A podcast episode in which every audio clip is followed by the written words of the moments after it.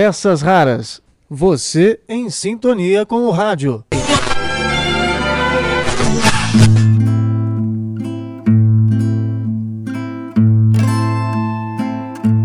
Olá, como você está? Hoje o meu convite é para que você acompanhe dois bate-papos bem soltos, descontraídos, em que eu revelo alguns bastidores de como me tornei comunicador e cheguei agora aos 16 anos do blog e podcast Peças Raras. No início deste mês de julho, chegamos a esta marca impressionante: 16 anos de peças raras. Para comemorar, eu convido você a embarcar no Trem das Lives com meu amigo Fernando Brengel, professor e comunicador incrível e que é responsável, inclusive, por eu ter me tornado professor universitário. Você viaja por essas e outras histórias embarcando no Trem das Lives, atração de todo domingo às 18 horas que tá aí agora tomando lugar a audiência do Faustão. O Faustão não tá no ar e o Trem das Lives está dominando tudo. Você acompanha no Instagram, no YouTube, Trem das Lives, a boa comunicação. E antes de tudo, eu faço um convite, vou colocar aqui uma chamada para que você acompanhe os conteúdos, para que você tenha acesso a dois momentos históricos no podcast do Instituto Claro. Fique atento, fique atenta, porque tem duas entrevistas imperdíveis por lá. Comecei a escrever este livro com chamamento, com eh, uma certa visitação de gente tinham sido meus colegas, eu, eu, fui jornalista durante um tempo, e esses meus colegas foram mortos durante a guerra e eles compareciam nos meus sonhos, né, nos meus pesadelos, como se eu tivesse que os transformar em personagens para que eles se transformassem em alguém que resistia, que se tornava eterno. Sou Mia Couto, eu sou moçambicano, filho de pais portugueses, escritor, sou biólogo. Livro aberto: obras e autores que fazem história.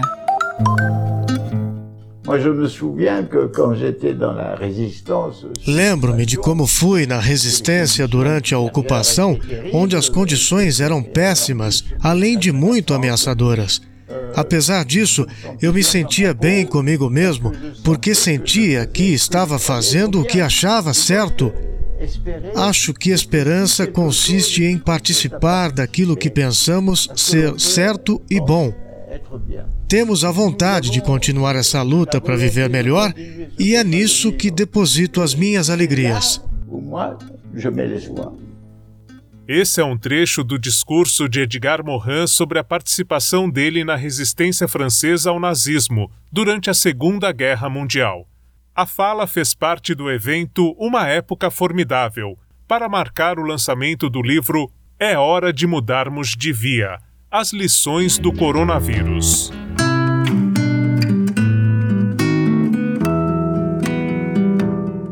Esta semana, no podcast do Instituto Claro, dois momentos históricos. Uma entrevista com Mia Couto sobre o primeiro livro publicado por ele, Terra Sonâmbula, e um conteúdo exclusivo para comemorar o centenário de Edgar Morin.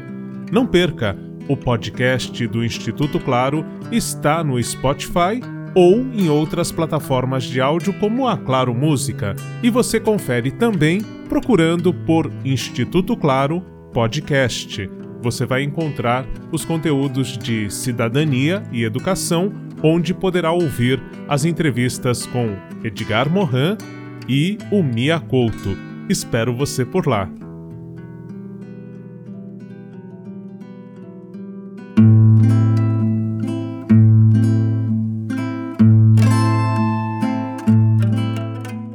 Então, aí feitos os convites, confira lá no podcast do Instituto Claro esses dois momentos realmente, literalmente históricos. E a tradução da participação do Edgar Morin, que está em francês, foi feita pelo Reinaldo Bessa. Reinaldo Bessa, que é o autor das trilhas que você está ouvindo nesta edição do Peças Raras. Agora vamos ao Fernando Brengel na condução do Trem das Lives e a entrevista que eu concedi neste domingo a ele. Olá, olá! Boa tarde! Como é que vocês estão? Olá, passageiros do Trem das Lives, muito obrigado por estarem aqui conosco hoje, domingo 27 de junho de 2021. Nós vamos receber aqui um grande comunicador, Marcelo Abud, que há muitos anos vem batalhando aí pelas ondas do rádio, nas salas de aula, em programas, em podcasts fantásticos. E esperando aqui o Marcelo, é, a gente só vai dar uma palhinha para vocês, é, muito importante. A gente queria pedir para vocês, por gentileza, curtirem a nossa página lá no YouTube, por favor. Uh, nós em breve vamos migrar para o YouTube e é necessário que vocês, por gentileza, é, curtam a nossa página lá no YouTube e continuem seguindo o Trem das Lives. André Baumgarten está aí, Maluce, o Rodrigo Jesus, nosso grande companheiro, Eli, pessoal da Elipse aí. É, muito boa tarde a todos. Estamos esperando aqui o Marcelo. Tivemos uma semana muito bacana, uma semana que realmente nós conseguimos fazer coisas.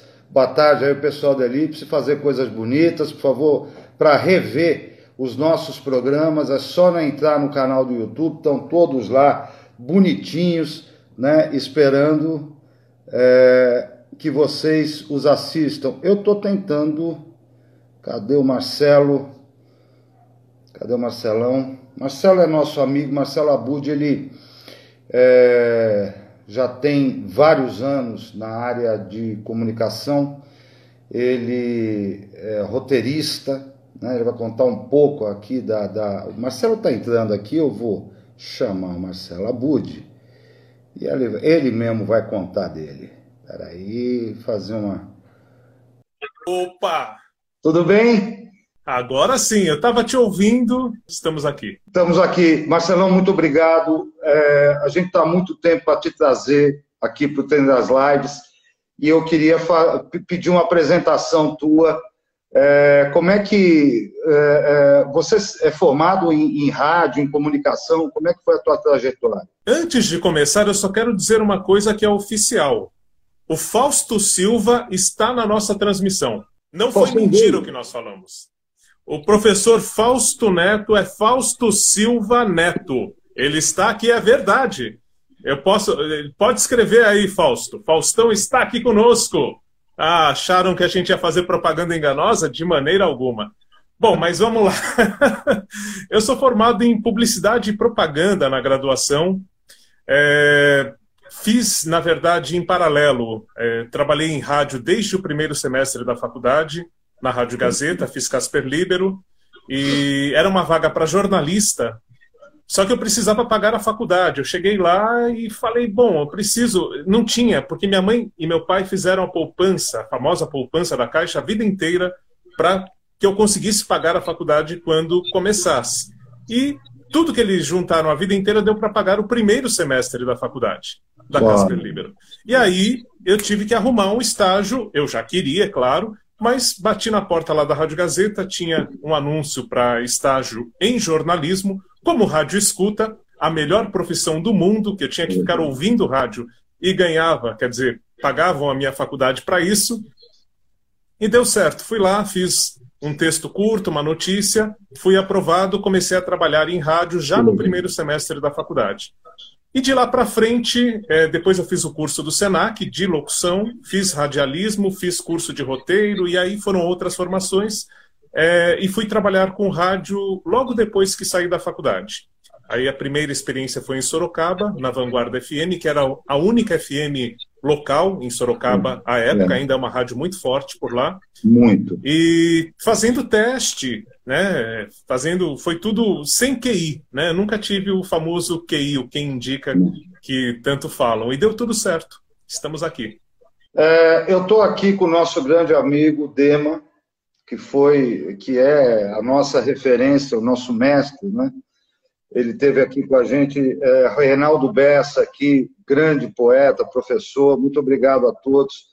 É, Júlia, é, você sabe que você é uma pessoa extremamente querida e não é para menos. Marcelo, eu tenho uma pergunta pessoal a você. Você teve muita namorada? Porque com essa voz, cara, é, é uma coisa tão sedutora. Conta um pouco isso. Olha, é, digamos que eu tive namoros que foram é, fantasias, né? Eu, na verdade, uma vez participei de um programa de rádio na Band FM, era um domingo à noite como hoje, e quem apresentava era o. Ah, meu Deus, não posso esquecer o nome dele, que era jurado até pouco tempo do programa do Ratinho, trabalha com música, faleceu agora há pouco tempo. Ó, gincana, para você matar quem? Ah, tá bem, tá ah. bem. Não, não, que produziu o disco e tal, a gente vai lembrar. Isso, isso, ele é. mesmo.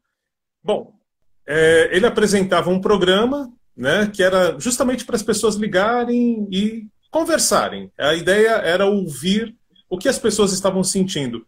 E era um domingo, fazia frio, 10 da noite, 11 da noite, eu liguei dizendo que eu me sentia incompreendido, que eu era muito tímido, que eu não conseguia namorar. Eu já tinha uns 19 para 20 anos, não era?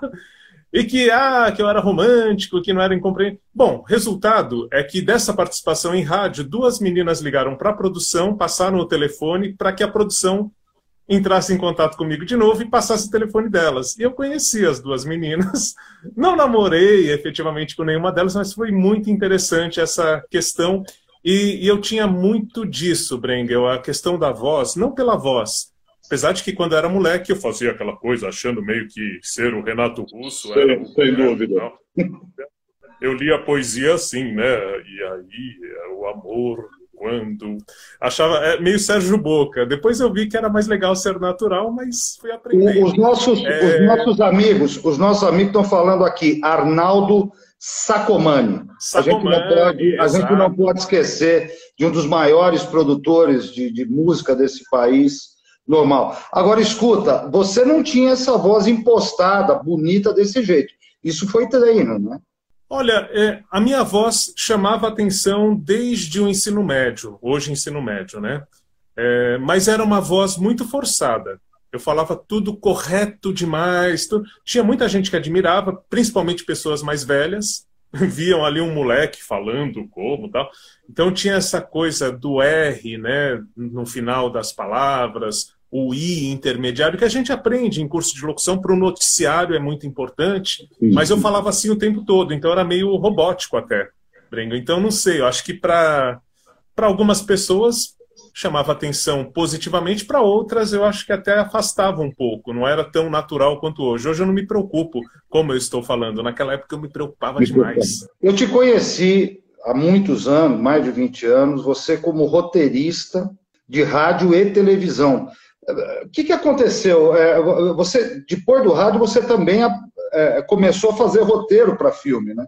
Sim, na verdade, assim, eu até trouxe aqui, como a gente conversou um pouquinho de manhã, trouxe algumas relíquias. Isso daqui é uma fita VHS que hum. tem um trabalho que a gente fazia para TV Cultura.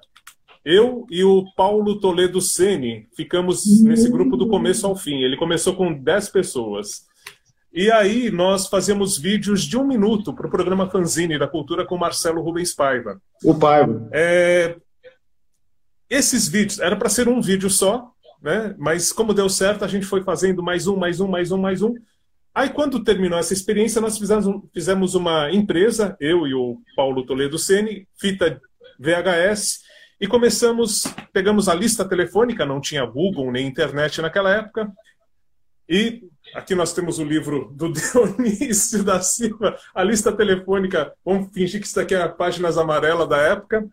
A gente pegou ali produtoras de vídeo e começamos a ligar uma por uma, uma por uma, e perguntar se elas trabalhavam com é, roteirista, roteirista freelancer. A nossa experiência era com ficção. A gente fazia esses vídeos na época da faculdade, eram super criativos, tudo. Não tinha nada a ver com vídeo institucional. Enfim, o que normalmente é a porta de entrada no, no mercado de, de vídeo, né? Mas, numa das produtoras que a gente bateu na porta, o cara falou: olha, realmente não tem nada a ver com o que a gente faz, mas eu achei criativo, achei legal, vou chamar vocês para uma experiência. E a gente fez um primeiro vídeo que era para o lançamento de um empreendimento imobiliário, deu certo, a gente começou a mandar para outras e outras produtoras. Aí tem uma curiosidade muito interessante, que tinha uma produtora na lista telefônica chamada Diana Filmes, na Indianópolis. Porra. Pois é, nós olhamos, nós olhamos aquilo e pensamos, a gente foi vendo os nomes, a gente não conhecia nada, Breno.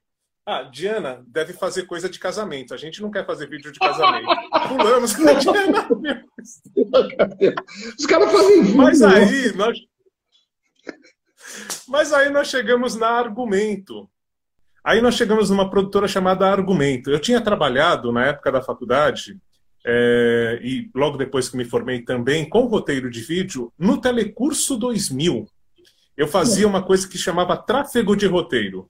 Então eu tinha que ficar fazendo a ponte entre os roteiristas e a Fundação Roberto Marinho, os professores da Fundação. Até que eu passei a fazer roteiros também para o Telecurso 2000. Mas aí foi uma experiência. Eu era, era muito engraçado, porque eu vivia com um radinho de pilha, como alguns desses que estão aqui no fundo, na minha mesa de produção. E aí eu ficava meio aéreo, assim, eu, eu me concentrava muito no roteiro, mas o universo ao redor eu ficava meio aéreo. Um dia, o Carlão, que era diretor do telecurso, criou um personagem para eu fazer no telecurso, que era o avoado. era um cara que estava sempre disperso, sempre nas nuvens. Então ele criou esse personagem para mim. E ali eu conheci o Carlão, a gente ficou, claro, né, na produção, ele admirava muito o meu trabalho. Conheci o Elia Júnior, foram pessoas muito bacanas no meu começo de carreira. Você lembra, você lembra da voz? Você lembra da voz do avoado? Não, o avoado, basicamente, ele fazia cara de nada. Assim, nada. Tava, não estava entendendo nada. Era, era meio que um. É, a gente chama. Não é um personagem fixo, mas era uma passagem, assim. Sabe quando. Fazia meio que o papel do espectador que não estava entendendo nada e ficava com uma cara. Esse era o personagem que o Carlão tinha imaginado para mim. Aí, depois de todo esse tempo que eu comecei lá no telecurso, fiz a faculdade, terminamos a faculdade, fomos com a fitinha de vídeo, nós fizemos um site em 98, eu acho que foi, um site uhum. da Central de Criação, né, que era a nossa empresa de roteiros. E aí a gente foi batendo de porta em porta até que chegou na Argumento, e quem nos recebeu foi o Carlão, que era o diretor do telecurso. Quando ele me viu, ele falou: "Ah, é você?"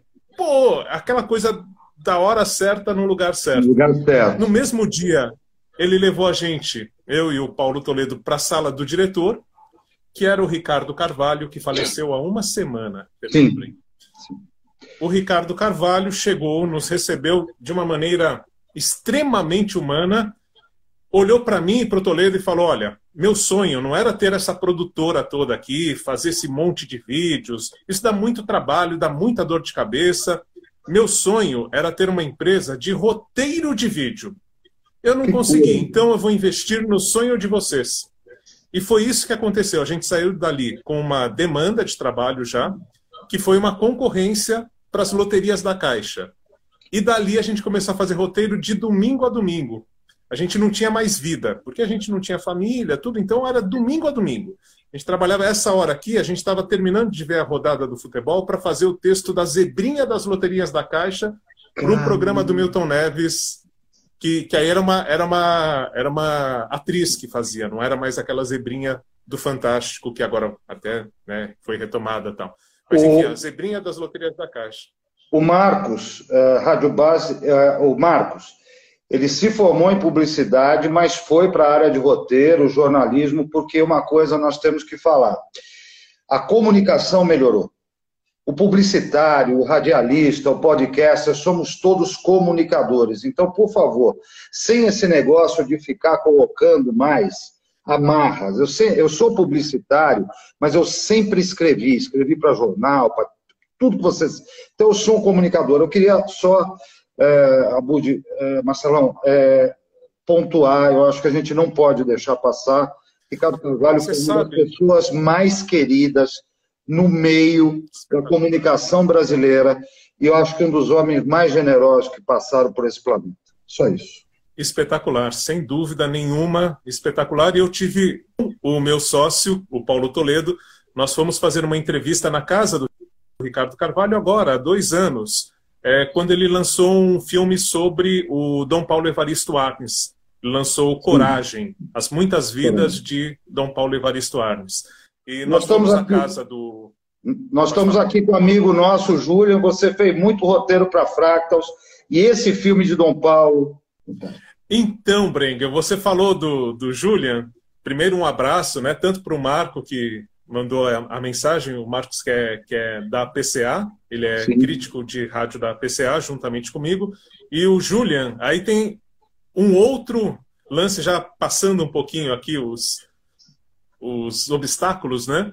É, foi graças ao Julian e ao Rorian, irmão do Julian, na Fractals, quando eu fazia roteiro lá com eles, que você, Brengel, criou uma coisa chamada Cineaula, né? Na Unip.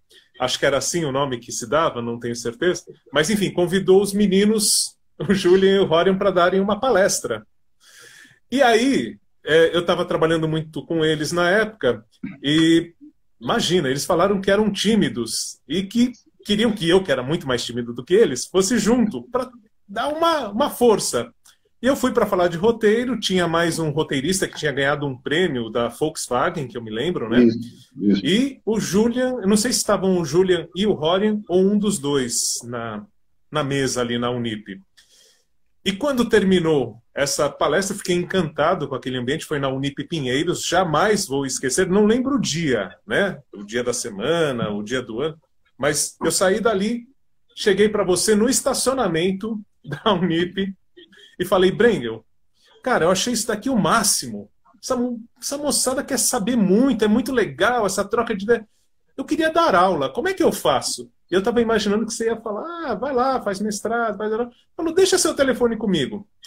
Deram alguns dias eu recebi um telefonema da Unip, me chamando para uma aula teste. Eu fui fazer a aula teste, acho que foi a última vez que isso aconteceu na Unip, pelo menos até onde eu me lembro, não teve depois. E era uma aula que estavam lá a professora Regina, a Vânia, a Lígia, é...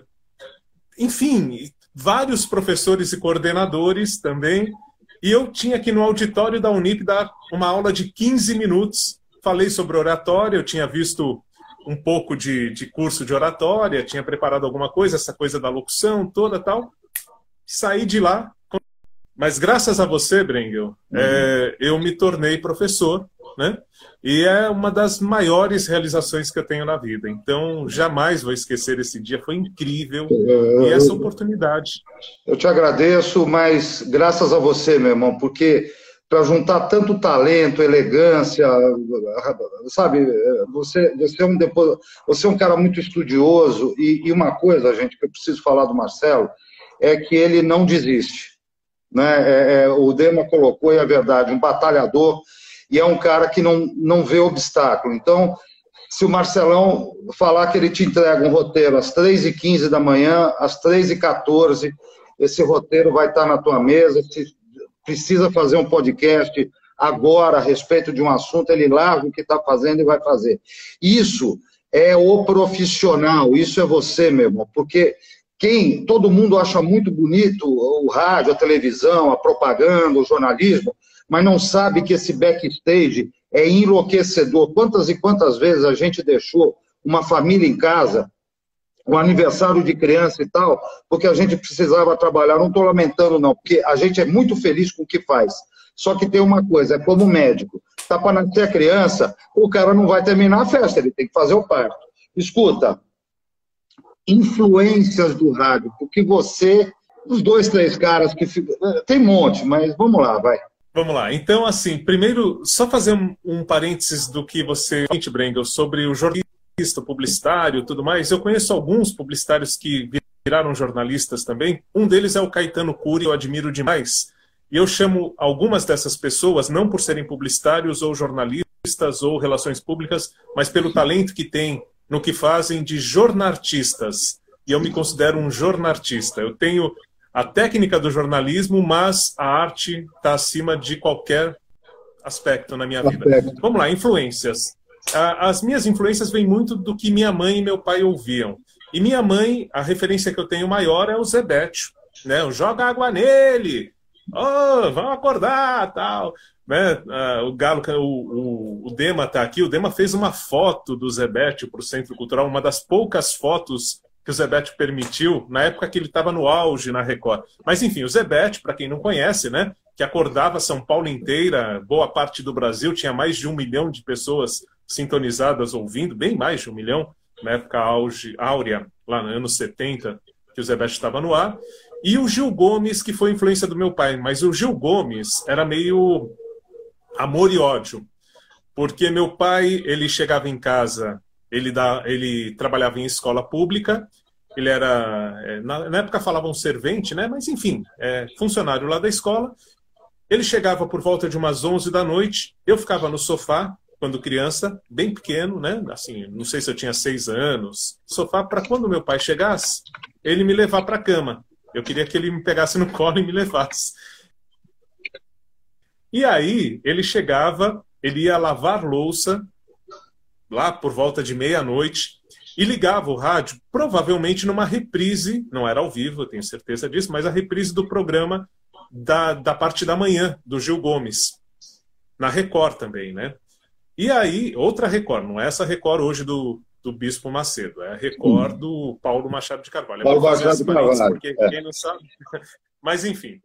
Aí eu, eu ficava, estava dormindo e aquela voz, aquele, aqueles casos, aqueles crimes, prendeu ele e ele contava tudo, tudo, tudo em detalhes e aquilo entrava no meu sonho e virava um grande, grandíssimo pesadelo, pesadelo, pesadelo, mas pesadelo mesmo.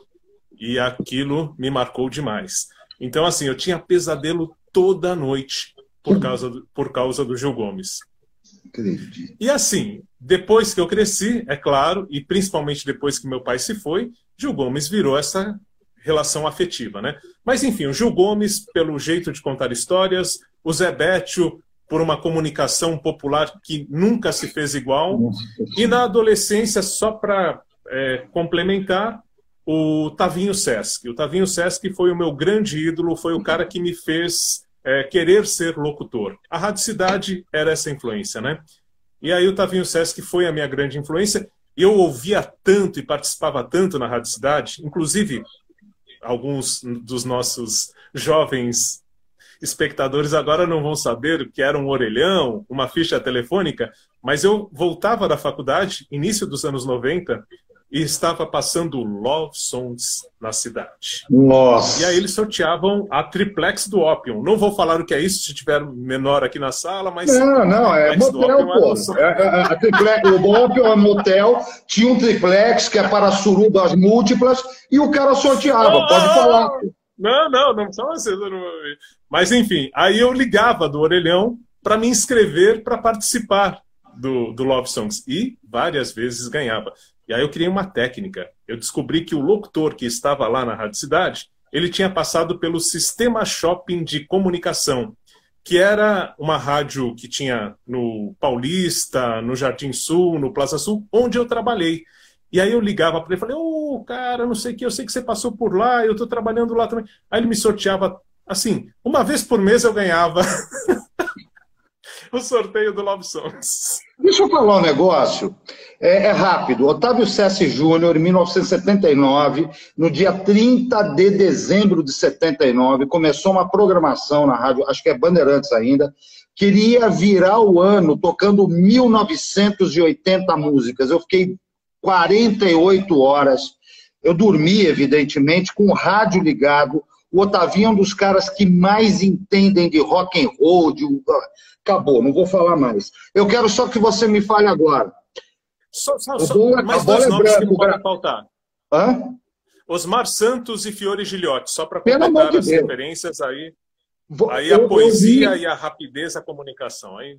Eu li um texto seu do Fiore Gilhote, isso há muitos anos, que eu, eu devo dizer que me levou às lágrimas, cara, porque é, é, não tinha. Quem que falava a bola é branca, o gramado é verde, as bandeiras estão tremulando, tremulando, tremulando. Lembra disso? Sim, sim, sim. Era o Fiore? É, não, não, não era o Fiore. Era o, não, não era o... Acho que era o Osmar. Não, não. O Osmar era ripa na chulipa, pimba na gorduchinha, gol de... Então, sim, sim, sim. Mas, Amigos, se vocês lembrarem... Se vocês lembrarem... O Osmar também. O, o Marcos vai saber. O, o, Osmar, o Osmar criou um, o Osmar criou um jeito só dele, não tinha, não, ninguém conseguia fazer o que o Osmar Santos fazia. Ninguém, né? E uma coisa. Você sabe, eu falei. Uhum. Não, pode não, falar, pode falar. Não, não, não. Não, só a questão do Osmar, eu falei que eu vivia com um rádio de pilha na mesa é, quando eu trabalhava no telecurso. O Osmar Santos era um dos sócios da TV1 que produzia o telecurso. E todo dia, todo dia, ele ia até a produtora, como um dos donos da produtora, e cumprimentava pessoa por pessoa. Todo mundo da produtora. Eu, que era estagiário, a, o chefe o sócio dele, todo mundo. Ele ia, dava a mão de um por um, tal, tal, tal.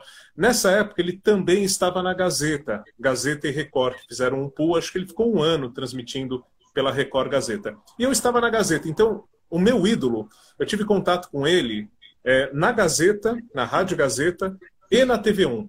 E quando ele sofreu o acidente, para quem não sabe, o Osmar parou de narrar, tá aí, tá vivo, tudo, tá mas vivo. ele perdeu o principal dom que é a fala, né?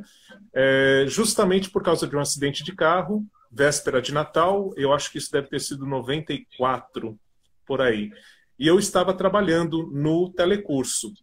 E como eu tinha o radinho de pilha, na hora que assim saiu a notícia do acidente, eu peguei esse radinho de pilha, coloquei no meio de uma mesa, a sala de reunião, e todo mundo da produtora ficou em volta para ter notícias do Osmar Santos, que foi um choque absurdo aquilo. É. Eu vamos render uma homenagem a esses nossos mestres, dizer o quanto eles são importantes para a comunicação. O Júlia está falando, e é verdade, TV1 do Motamelo, você teve na TVN, né? Uh, na eu TV1 queria... também. Tá, na TV1 também com o Motamelo? Na TV1 também fizemos bastante coisa. Escuta, você trabalha com Marcelo Duarte no Olá Curiosos, você está fazendo o Hoje Pode. Uh, só para dizer para as pessoas, o, o, o, Guia dos Curiosos ficou na, na, na, Rádio Bandeirantes durante, sei lá, 20 anos, e agora está transmitido. Quanto? 19. 19 anos. anos. E agora está transmitindo todos os sábados de manhã ao vivo pelo, pelo YouTube. O que, que é o Hoje Pode? Vamos lá, então. É, na verdade, na Rádio Bandeirantes, em 2011, eu comecei a fazer o Interferência né, na Rádio Bandeirantes, dentro do programa do Marcelo Duarte, que era o Você é Curioso, junto com a Silvânia Alves. E no Interferência a gente reconstituía programas de rádio que não existem mais. Aí, quando é, o programa completou 19 anos no sábado, na segunda-feira, o Marcelo Duarte recebeu a ligação da rádio falando que o programa seria descontinuado, digamos assim, para sermos delicados, né? E na semana seguinte estávamos nós no YouTube, sem saber o que fazer, todo mundo junto ali, experimentando o que fazer nessa nova plataforma, mas mantendo o espírito do programa de rádio que já estava há 19 anos no ar.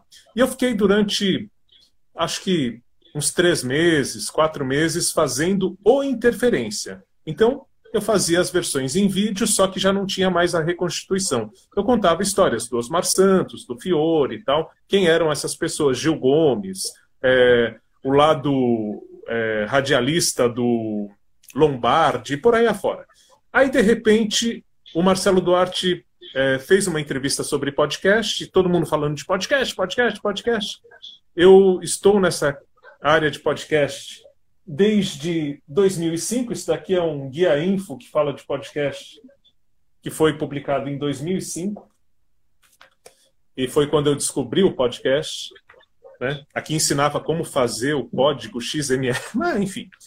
E aí eh, o Marcelo Duarte falou: olha, por que, que você não começa, né, tendo toda essa, essa bagagem em podcast, a indicar podcasts? Fazer meio que uma curadoria. Isso tendo em vista o público do Olá Curiosos, né? O Olá Curiosos está no YouTube e no Facebook do Guia dos Curiosos e também no Spotify, Deezer e SoundCloud. Tudo Guia dos Curiosos. Então a gente faz aos sábados, no mesmo horário que era o programa de rádio, entre 10 e meio-dia, o programa todo, e eu tenho o quadro que é o hashtag Hoje Pode. A ideia é, é meio que fazer essa curadoria mesmo. É, eu fico ouvindo, buscando, é, conhecer né, esses podcasts, ver como eles são feitos e destacando aqueles que, é, ou pela qualidade de produção, ou pelo roteiro, ou por algum diferencial, por um público diferente, que eles se destaquem é, nessa podosfera que tem, um, tem mais de 2 milhões de, de produtos para a gente acessar hoje no Nossa. Spotify, em podcast, por exemplo. Né? Não estou falando de Brasil, estou falando tudo que a gente pode acessar, mas é muita, muita coisa. Então, Marcelo, é, eu, é um essa. Eu, eu, eu acompanho, é, não toda semana, Isso, não consigo.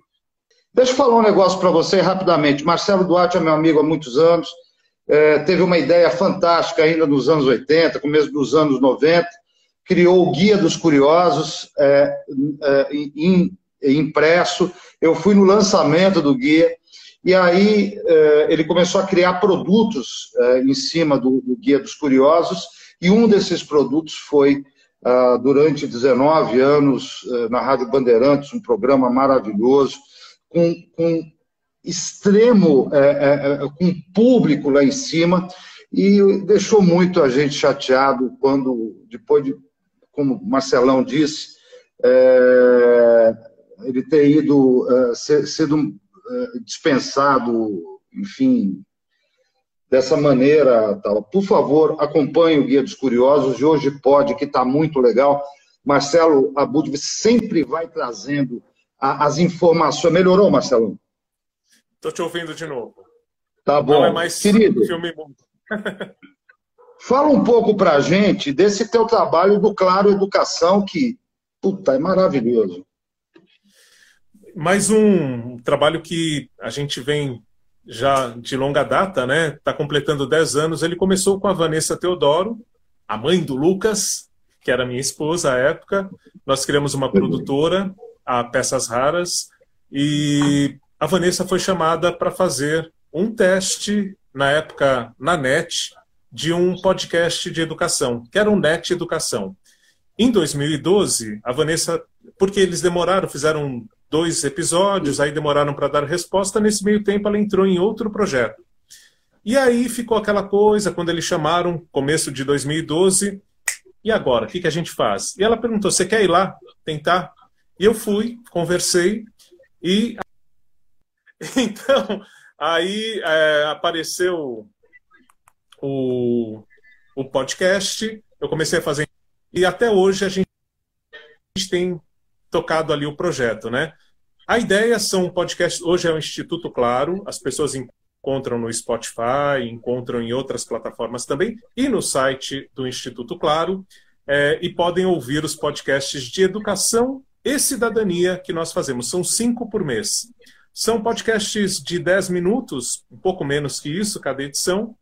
E eu tive a oportunidade de falar com pessoas incríveis até aqui, né? Imagina, Fernando Meirelles, o Ricardo Carvalho, é, a, eu até anotei alguns nomes para não esquecer aqui, mas muita gente interessante que passou pelos microfones e muitos presencialmente, né? O próprio Marcelo Duarte, eu entrevistei falando é, dos projetos, né? É, o Tadeu Jungle, Maria Adelaide de Amaral para falar sobre oh. as personagens que ela escreveu que já tinham uma visão de valorizar a mulher, né? A Heloísa Buarque de Holanda para falar sobre o, del, é, o decolonialismo, né? A gente acabar com essa visão colonial das coisas. Inácio de Loyola Brandão foi com o Dema, passamos uma tarde lá é, foi, foram experiências. O Rubem Alves, a última entrevista do Rubem Alves, eu tive a oportunidade de fazer quando foi criado o Instituto Rubem Alves em Campinas. Então, assim, Casa Grande, entrevistei o Casa Grande para falar de cidadania, da recuperação toda dele. Daniela Arbex, maravilhosa, né, que tem toda uma questão de livros é, que são incríveis também, que fala muito do Holocausto brasileiro. Né? Fala lá. Daniela Arbex, ontem, é, primeiro capítulo na Globoplay de uma, uma série que agora está sendo lançada. Por favor, não deixem de ver, a Dani é fantástica. Eu queria te falar uma coisa: você está com dois podcasts aí que são do Mia Couto e do Gar Morin. Eu queria que você falasse disso.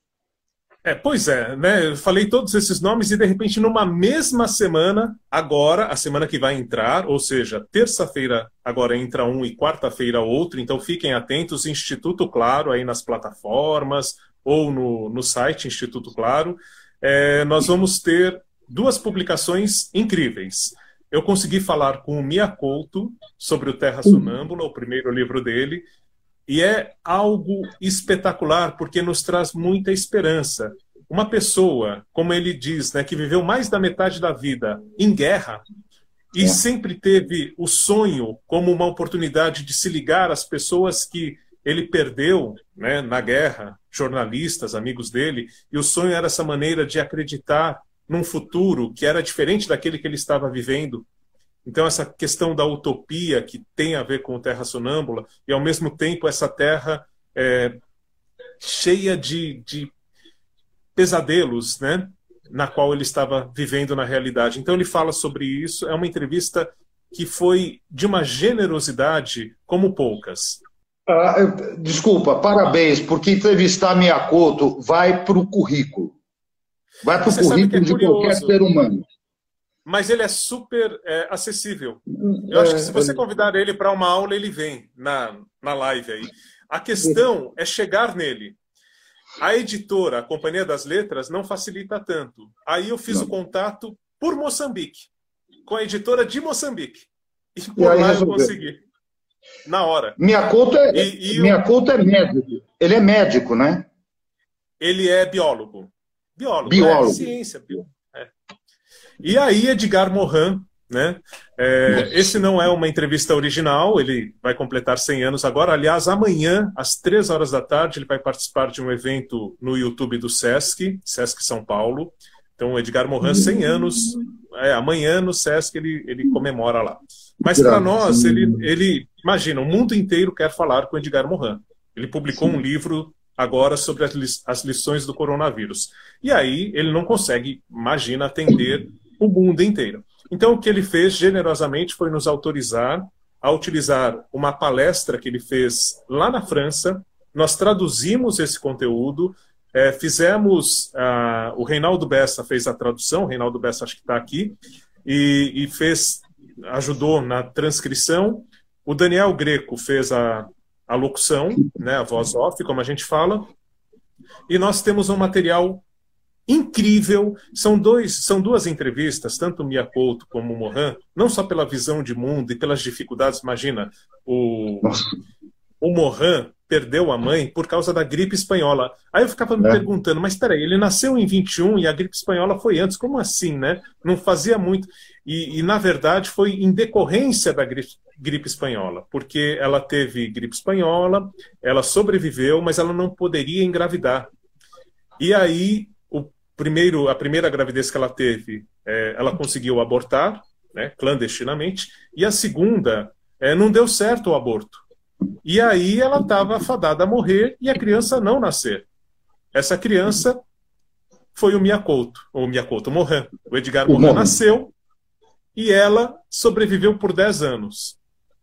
Mas aos 10 anos, o Mohan perdeu a mãe, perdeu o chão, perdeu tudo e começou a ter essa coisa da resiliência que está muito presente no discurso dele, na obra dele e nesse momento. É maravilhoso Quando entrei... para nos dar esperança. Quando eu pisei na faculdade de comunicação, segunda, terceira aula, o professor entrou na aula e disse o seguinte: Vocês já leram Edgar Morin? Não. Pode ir embora, vai ler meia dúzia de livros, depois. Não, porque era, era obrigatório. Eu devia ser obrigatório hoje, mas a, a, a, a cabeça desse cara. Eu não estou dizendo que tem que concordar, discordar.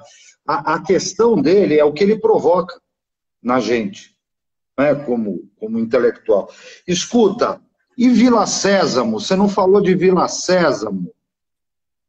Então, Vila Sésamo foi um presente de aniversário, né? Tá fazendo um ano, faço aniversário agora em agosto. Ele entrou no ar em agosto, a primeira série. Foram cinco episódios no ano passado, é, de uma série chamada Vamos Brincar, que fala da importância do brincar, né? De estar em contato com, com a imaginação, com toda essa questão do lúdico, é, para educadores e educadoras e para é, principalmente famílias. Então, o foco público são os adultos, que foram crianças lá quando o Vila Sésamo estava na televisão tudo mais, né? E esse ano a gente acabou de estrear, entrou no ar semana passada, uma segunda série chamada Sonhar, Planejar, Alcançar, que é sobre educação financeira para crianças mas também destinada aos, aos adultos que lidam com essas crianças. E no meio disso tem uma série voltada para crianças, que aí não é produção da Peças Raras, foi produzida pelos mesmos roteiristas da série de TV, com as mesmas vozes que fazem os personagens né, da, da Sésamo, para as crianças ouvirem esses podcasts. E agora a gente está preparando mais uma. Espera um pouquinho. Qual que é a tua função no Vila Sésamo hoje? Então, o Vila Sésamo é interessante porque é diferente do Instituto Claro. O Instituto Claro somos eu e o Daniel Greco que fazemos tudo, desde a proposta da pauta até a entrega daquele material editado, o texto, a foto que vai com uma editora do portal que dá a cara final. No caso da Sésamo, a gente tem uma equipe. Então, além de mim, a Peças Raras tem a Valkyria Brit, que é a locutora da Alfa FM à noite, e que faz brilhantemente a apresentação junto comigo do, do Vila Sésamo. É, temos o Paulo Toledo, que era o roteirista de vídeo lá, que abriu a empresa comigo, que eu conheci no primeiro dia de faculdade, depois, se quiser, eu te conto isso também. Mas, enfim, e que hoje faz os roteiros da Vila Sésamo, juntamente com a equipe. E é, Deixa eu ver se eu não esqueço de ninguém. O Daniel Greco também, no começo, ajudou na produção. Enfim, nós formamos uma equipe, então é um trabalho que me dá muito prazer, porque é muito mais gostoso quando a gente tem gente junto, né?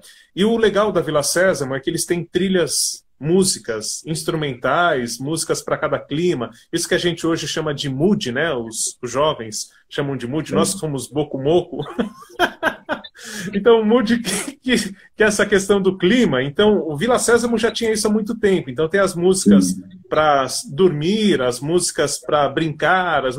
E na hora que a gente está produzindo de acordo com o tema, aquilo dá um clima muito legal e dá uma cara de Vila Sésamo. Então é um projeto lindo.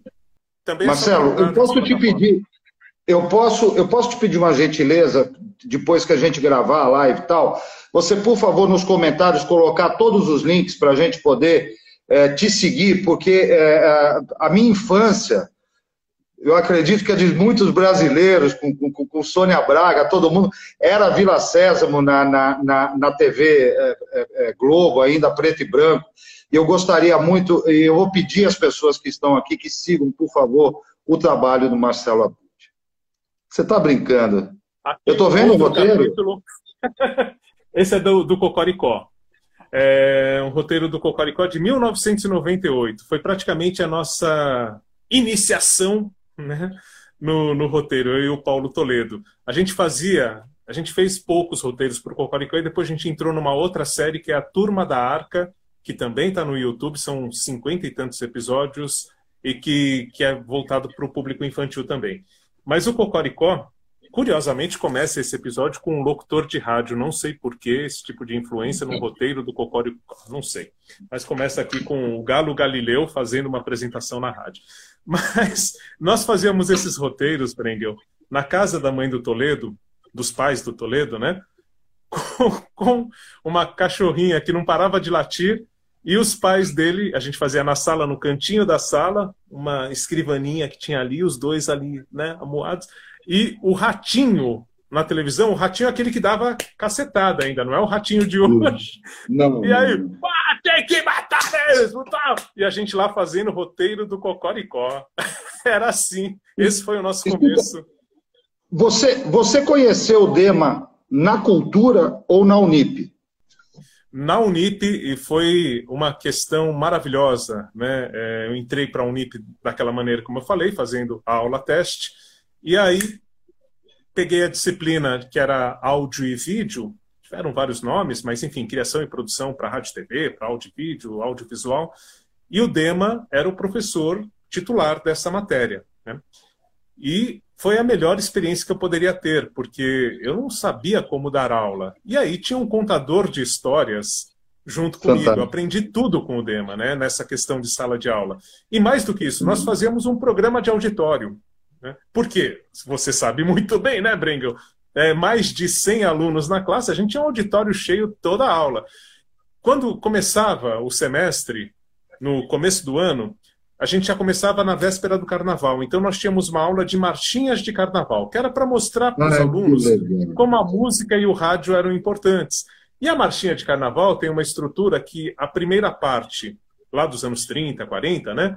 É, ela era cantada e a segunda parte era igualzinha, só que só instrumental, virava um karaokê. A gente projetava é. a letra da música ali e os alunos todos cantando bailinho de carnaval, primeiro dia de aula, era o nosso início de semestre ou de ano letivo, né? Porque acho que quando eu comecei ainda não era semestral, não, não tenho essa certeza. 2003, acho que era anual, né? O, o, o Marcelão, hoje você é professor da FAAP. Como é que está sendo essa experiência do, do, online, né? Porque a gente gosta de estar tá com gente, né? Que, como é que você está lidando com isso? Então, Brengel, você sabe, a gente fala né, dessa questão da tecnologia, tal, mas ela que está nos proporcionando que pelo menos estejamos conversando aqui nesse momento. E Não, cada aula, sim. cada encontro com os alunos é essa mesma experiência, né? Quer dizer, a gente tem um momento de abstrair um pouco o que está acontecendo e mergulhar na experiência, produzir áudio, eu tenho produzido com eles como se tivesse um estúdio. A gente produz jingle, spot, podcast. A gente tem produzido tudo isso compartilhando tela. Então, assim, por exemplo, uma experiência que aconteceu agora, finalzinho do semestre. É, eles tinham que fazer um jingle e aí estavam chamando um amigo que era cantor, que não sei o quê, e esse amigo não estava no Brasil, estava difícil de participar. Aí um deles falou: Ah, minha mãe canta. Aí a gente pegou, ele, ah. ele fez a base no violão, a mãe cantou, tudo separado, ela cantou no celular, mandou para mim, eu montei com eles a, a música, né? Então ficou incrível e, e é esse tipo de situação que a gente tem vivido. A FAP, é, eu acho que a gente está num mundo à parte dos problemas. Assim, não que não tenha problema, é claro, todo mundo tem problema. Se não tiver, esse é o grande problema, né? Mas é, mas a, a questão da, da FAP é que logo, primeira semana que tudo parou, nós já tivemos é, reuniões e mais reuniões e mais reuniões e muita orientação. E aí já tivemos a plataforma Zoom como apoio e as coisas não pararam, não pararam em nenhum momento mais. Inclusive, é, assim, a gente tem tido alguns trabalhos a gente está fazendo rádio, televisão com os alunos, né? Tudo à distância, como a gente está fazendo aqui, mas com recursos. A faculdade tem ali os técnicos que dão auxílio, tudo. Eu fui nesse período, acho que uma semana, uma semana não, fui algumas, alguns sábados, para no momento em que deu uma baixada na pandemia, a gente conseguiu fazer aquela aula com distanciamento, tudo aberto, sim, é, sim, tiraram sim, o equipamento do estúdio, puseram na sala de aula. Já. Foi uma experiência é, muito emocionante, né? de máscara o tempo todo, mas é, os alunos não esquecem esse momento. Né? A gente conseguiu. Mas, mesmo quando não é possível, como não tem sido, é, o, os recursos têm funcionado muito bem. A gente tem conseguido é, dar conta e, e, é, e é isso, é um momento mágico. É um momento... Teve um dia que, que aconteceu mais ou menos como no nosso ensaio aqui. A internet começou a falhar, falhar. Falei, não vai ter internet na hora da aula. Aí eu gravei essa aula, foi uma das melhores aulas. Gravei todo engraçadinho, não sei o que, tratava uma aula, aula sobre locução. Eles assistiram e na aula seguinte a gente fez os exercícios. Eles reputam uma das minhas melhores aulas. Então a gente vai se reinventando, vai se acertando e tem funcionado. Vamos, vamos falar a fofoca aqui. Hoje de manhã a gente entrou para fazer os testes, o treino das lives sempre faz os testes. E aí começamos a ficar desesperado, cadê o ponto, cadê o ponto, cadê o ponto da internet, não sei o quê. Gente, é, isso é comunicação. Né? Comunicação não é porque você fez uma vez, não, não é porque você pilotou uma vez um automóvel que da próxima vez vai dar certo. Não. Você tem que fazer tudo de novo o tempo todo. Não tem jeito. Entendeu? Ah, mas tem os equipamentos. Isso não quer dizer nada. Isso quer dizer que você tem os equipamentos.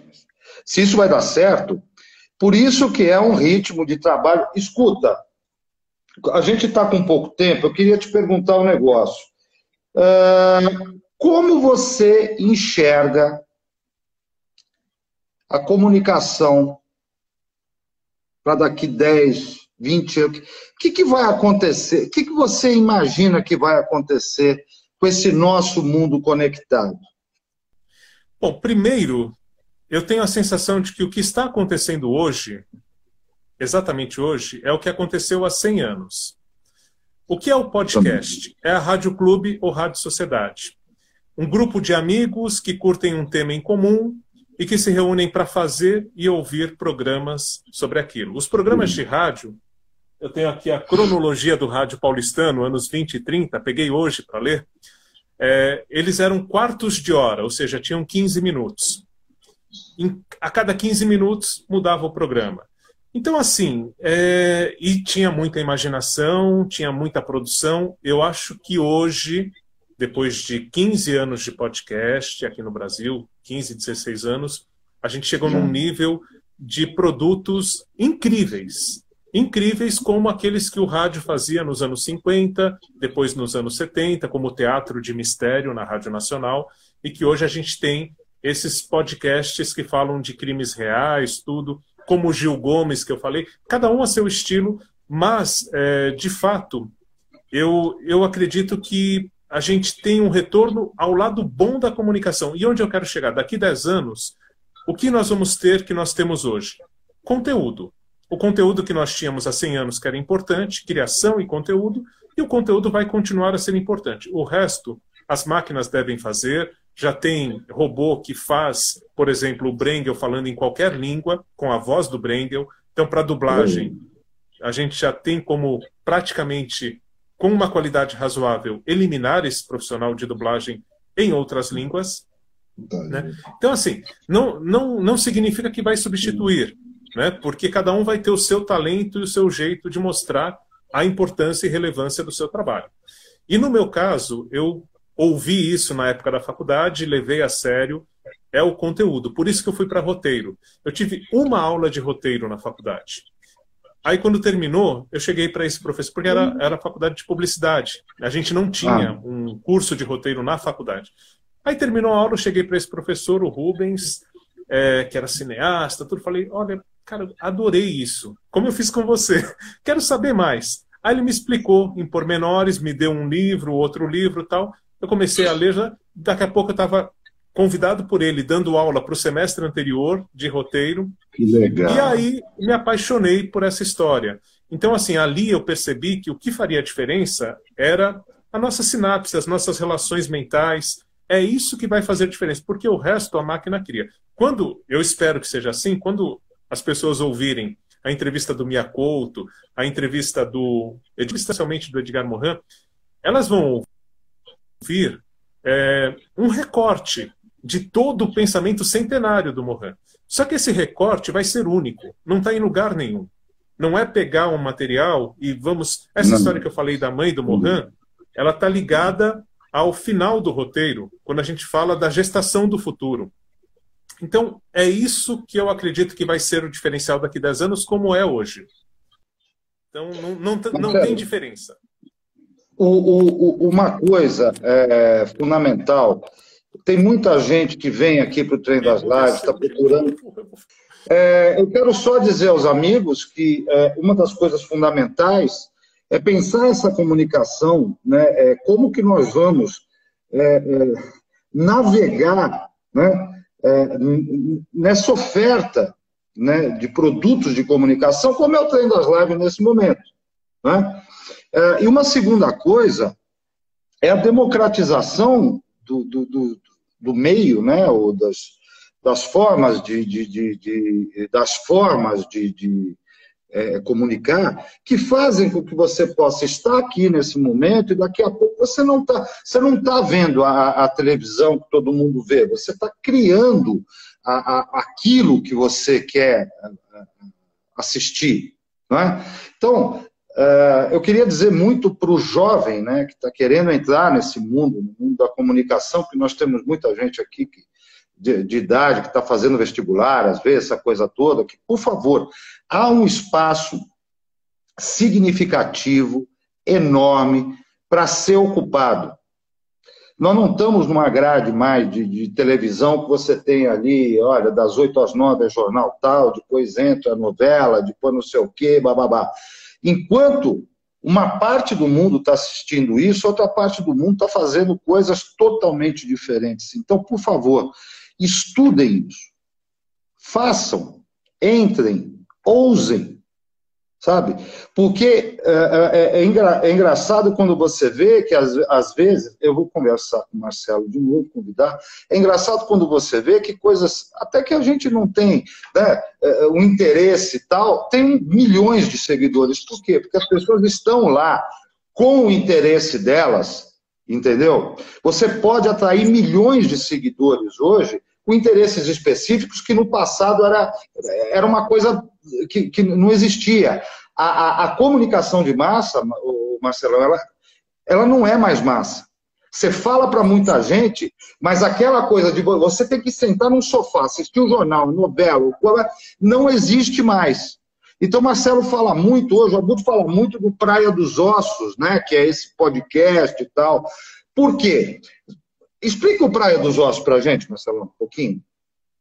Então vamos lá. É o Praia dos Ossos. Vocês estão me ouvindo bem? Agora eu estou sem o fone. Agora está tudo, tá tudo bem. Inclusive, eu vi que você até deu uma, uma penteada aqui no, no, no. Agora não tem mais nada na cabeça mesmo. Ainda tinha alguma coisa, agora não tem mais nada. Então agora eu vou falar livremente. Praia dos Ossos. O Praia dos Ossos, assim como o caso Evandro, que agora virou um ministério do Globoplay também, como você citou o caso é. da Daniela tal. Virou livro também, o caso do Evandro, que é do projeto Humanos, um podcast incrível também.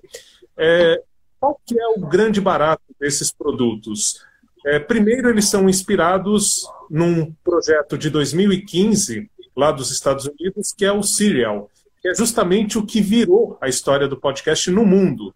Porque foi quando uma jornalista que já tinha uma grande audiência no rádio resolveu investigar um crime a partir de um relato que ela havia recebido de um jovem que tinha sido condenado por matar a namorada, não era o assassino da namorada e estava preso injustamente. Ela foi até a cidade, ali onde esse jovem, é, onde o caso tinha acontecido, e começou a investigar como jornalista.